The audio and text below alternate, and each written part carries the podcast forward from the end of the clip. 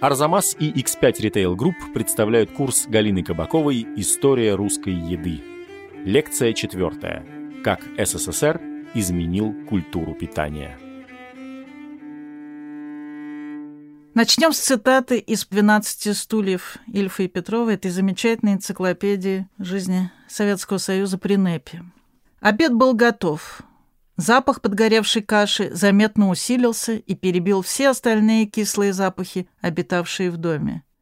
В коридорах зашелестело. Старухи, неся впереди себя в обеих руках жестяные мисочки с кашей, осторожно выходили из кухни и садились обедать за общий стол, стараясь не глядеть на развешанные в столовой лозунги, сочиненные лично Александром Яковлевичем и художественно выполненные Александрой Яковлевной.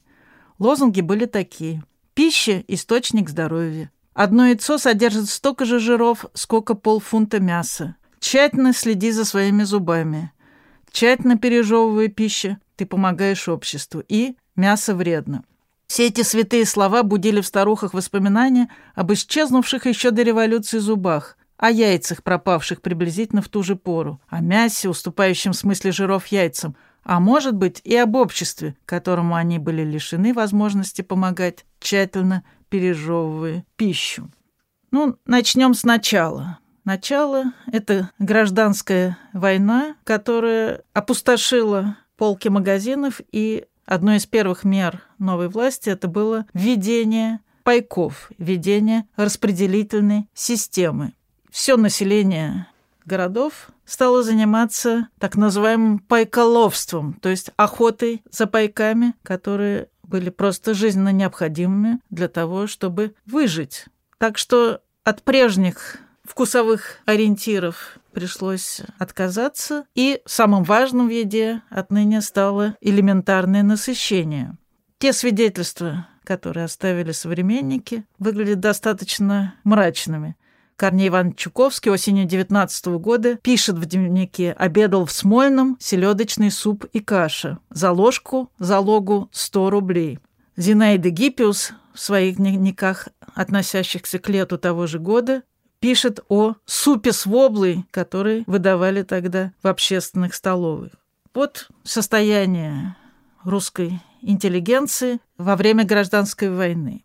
Естественно, эта распределительная система поощряла близких к власти, и остальным приходилось бороться просто за выживание. Все это привело к тому, что Ленин пошел на введение новой экономической политики. И благодаря этой новой экономической политике в городах снова открылись рестораны, кафе, и продукты снова появились в магазинах.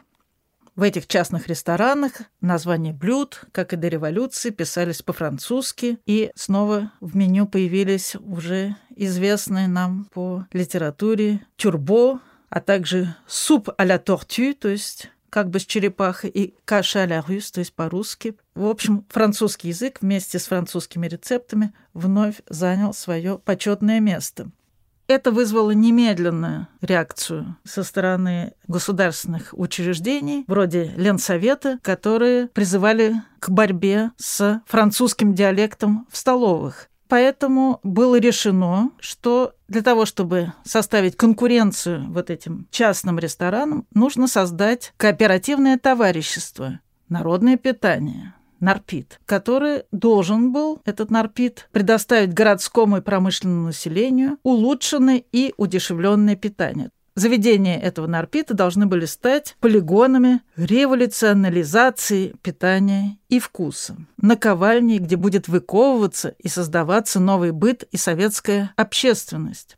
То есть с первых же лет советской власти, как только вопрос выживания был решен, ставились задачи изменения всех представлений советского человека о том, каким должно быть его питание, как он должен организовывать свою повседневную жизнь. И индивидуальная готовка пищи сразу стала предметом критики, была объявлена рабством, и общественные структуры должны были освободить женщину и дать ей больше времени для работы на благо страны. Ну и кроме этих заведений Нарпита, Эту задачу возложили на так называемые фабрики кухни, которые считались большим достижением по строительству социализма и нового быта.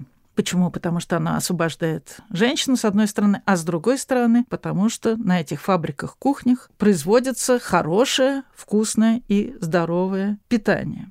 Возникли целые структуры, которые разрабатывали программу питания, давали советы советским людям, как нужно питаться. Ну и, в частности, вот хорошо тщательно пережевывать пищу, как мы видим в тексте Ильфа и Петрова. Некоторые рабочие действительно пытались применить эти методы тщательного пережевывания. И вот один рабочий пишет в письме в редакцию газеты После применения способа тщательного пережевывания у меня уменьшился сон, сплю сейчас от 6 до 7 часов, а раньше спал от 10 до 11 часов. Затем получил вкус, особенно в черном хлебе. Пищи ем в два раза меньше, чем прежде, и ем тогда, когда мне хочется. И что интересно, отбросы получаются гораздо круче и меньше. Тем не менее, все эти призывы хорошо жевать, тщательно следить за зубами, отказываться от мяса, не решали продовольственную проблему, особенно в тот момент, когда НЭП был свернут и страна приступила к выполнению первого пятилетнего плана. Что придумало государство? Ну, оно стало убеждать, что мясо вредно, конечно, и что нужно искать новые продукты, которые решат все сложности с обеспечением населения продуктами питания. Какие были эти новые продукты? На первом месте оказалась соя. Как в хрущевские времена кукуруза, так в 30-е годы соя должна была стать гарантом вкуса и всеобщей сытости. Складывались песни о сое, где обещали, что соя спасет всех от временных трудностей. Ну и кроме сои также рекламировались кролики, а также мясо тюленей и дельфинов. Ну, если сопоставить это с э, экспериментами хрущевского периода, то такими паллиативами при Хрущеве будет кукуруза уже упомянуты, а также кит, хек, нататени и прочие неизвестные до того времени виды рыбы. И для того, чтобы население приобщить к этим новым продуктам, стали устраивать конкурсы на лучшее блюдо из этих новых продуктов. Кроме уже упомянутых, настоятельно рекомендовалось вводить в общественную и домашнюю кухню другие новые культуры, как, например, физалис или корни одуванчика.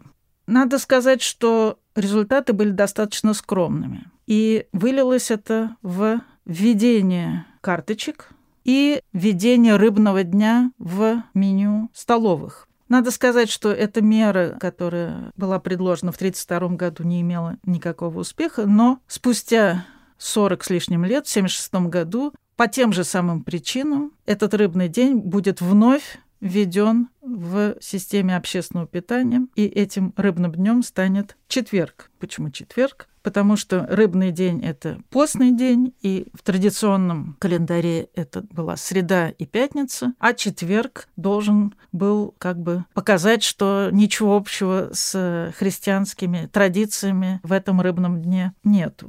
Кроме уже предложенных мер, приходилось и прибегать к дифференцированной системе общественного питания.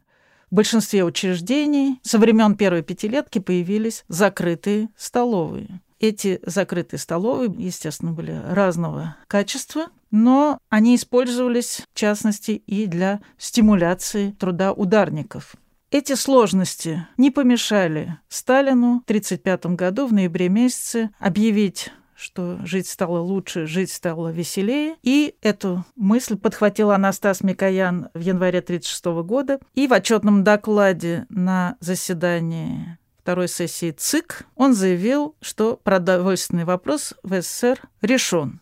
Так что с 1935-1936 года в Советском Союзе восторжествовало изобилие. Вот изобилие это и будет таким главным лозунгом этого времени, и э, лозунг этот будет реализовываться в самых разных сферах. Ну, прежде всего, в публикации знаменитой книги о вкусной и здоровой пище, к которой я вернусь. Что было гораздо меньше известно, то, что в том же 1939 году, после большого перерыва были изданы кулинарные рецепты Елены Малаховец. Та книга, которая в 20-е годы считалась главным врагом советской идеологии. И, как писал один из авторов, каждая щука была нафарширована в ней откровенно черносотенными идейками. Борщ заправлен мелко нарубленными монархическими сентенциями. Пельмени начинены благочестием. Подлый мещанский душок сквозил в аромате изысканных кушаний. Вот все то, что в 29 году было осуждено, в 39 году как раз вполне приветствовалось. Изобилие стало названием спектакля, показанного одним из театральных коллективов пищевой промышленности. На сцене Дома культуры была представлена пьеса где главными героями стали сосиски и колбасы, одно из главных детищ наркома Микояна. И каждый такой персонаж рассказывал о своих необыкновенных достоинствах. Ну и главным памятником изобилию стала, конечно, книга о вкусной и здоровой пище.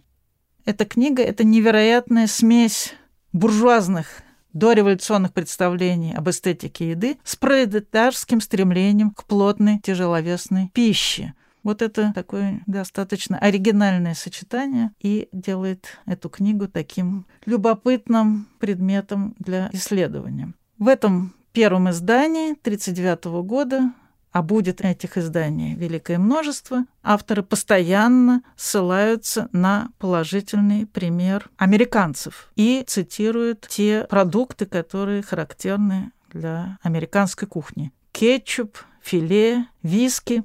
Книга эта объявляет снова и снова, что советская пищевая индустрия полностью удовлетворяет растущий спрос народа на пищевой продукт и, что интересно, пропагандирует вот эту новую советскую кухню, которая является суммой разных национальных кухонь народов СССР. Что советская власть считала необходимым предъявлять народу как главный такой знак изобилия и роскошной жизни? Ну, особое место занимали колбасы, но и также всякого рода кондитерская продукция. Советская власть сделала символом праздника шоколад – но главной страстью наркома Микояна было мороженое. Сталин даже вроде как-то сказал, ты, Анастас Иванович, такой человек, которому не так коммунизм важен, как решение проблемы изготовления хорошего мороженого. И Микоян никак не отрицал это замечание. Другим знаком благосостояния, сытости, изобилия и даже, можно сказать, гламура стало шампанское. И вот шампанское, советское шампанское, которое начали производить в 1937 году, это, конечно, знаковый такой продукт. Почему? Потому что он позволяет затронуть очень болезненную тему отношения власти к алкоголю. И очень коротко надо об этом сказать. В России сухой закон был введен с первых месяцев войны в 2014 году. Спустя 10 лет руководители советского государства решились на отмену сухого закона. Надо сказать, что в этот момент председателем Совнаркома является Рыков. И первая водка в народе получила название «Рыковки» в честь вот этого деятеля.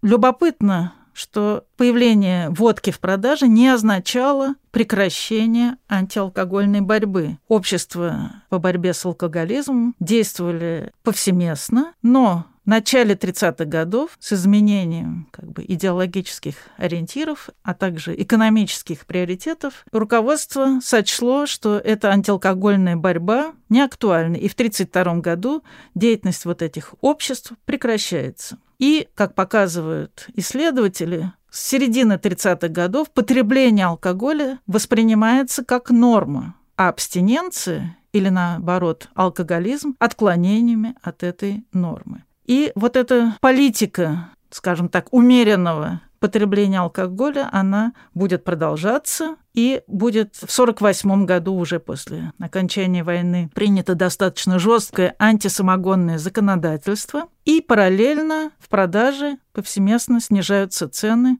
на вино-водочные изделия. Ну, затем После смерти Сталина и прихода к власти Хрущева будет возобновлена борьба с пьянством, Это такие волны, которые происходят на протяжении всей советской истории. В 1958 году начинается эта кампания, потом она постепенно сходит на нет.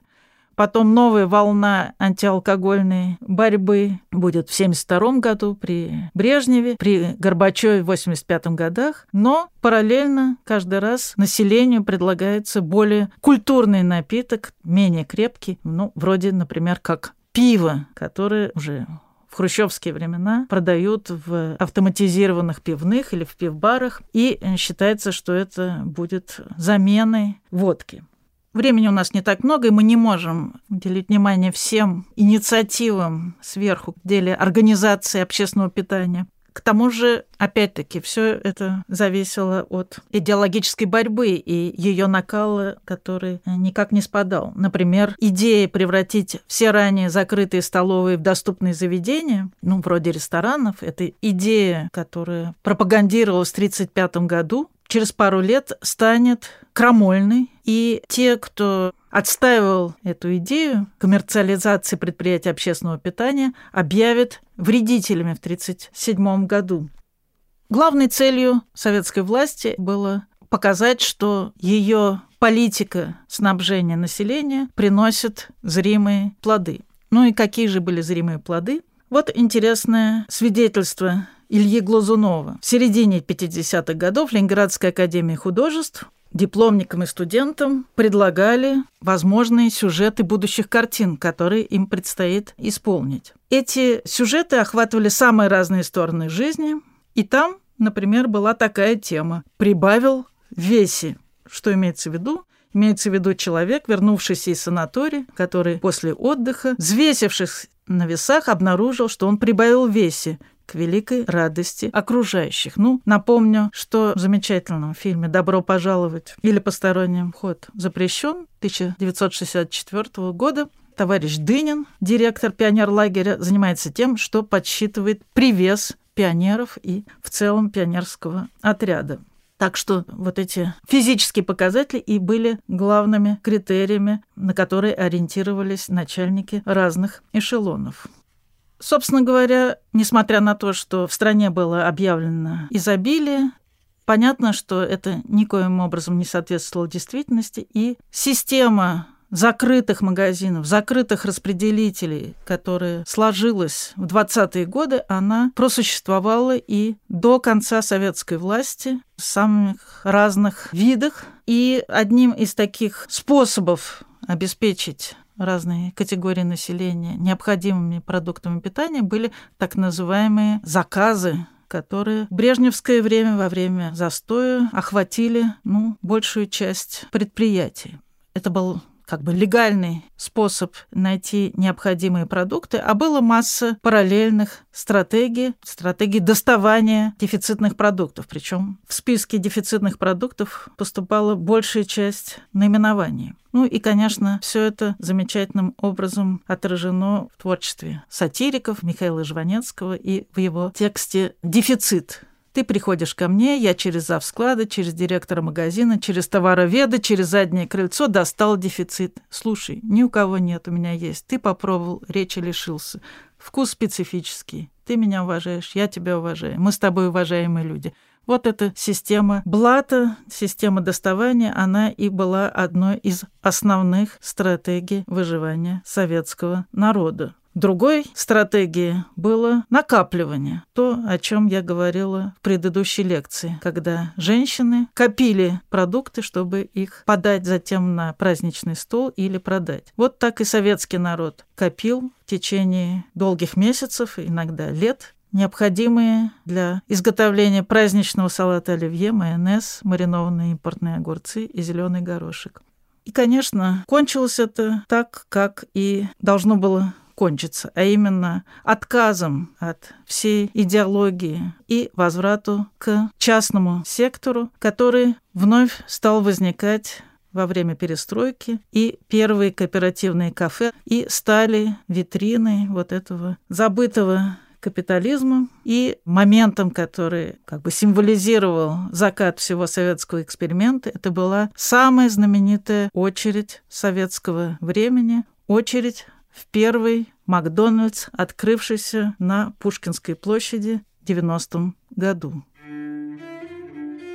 Над лекциями работали редактор Вячеслав Рогожников, фактчекер Полина Семенова, звукорежиссеры Наталья Зачесова и Антон Зачесов, студия звукозаписи «Лярьер Бутик Париж» и выпускающий редактор Марина Нафикова. Кроме того, мы благодарим за помощь Кирилла Гликмана, Варвару Скопину и Алексея Пономарева. На сайте Арзамас, помимо лекций, вы можете найти другие материалы курса «История русской еды». Например, прочитать о том, какое место в русской кухне в разные времена занимали кислый, сладкий, соленый и другие вкусы. Сыграть в игру «Съедобное или несъедобное» или узнать, как чай стал русским национальным напитком. Курс подготовлен совместно с X5 Retail Group, в которую входят известные торговые сети «Пятерочка» и «Перекресток». Слушать эти лекции удобнее всего в мобильном приложении «Радио Арзамас», Кроме них вы найдете там все наши курсы и подкасты, в том числе те, которых нет больше нигде. Скачивайте приложение «Радио Арзамас» в App Store и Google Play.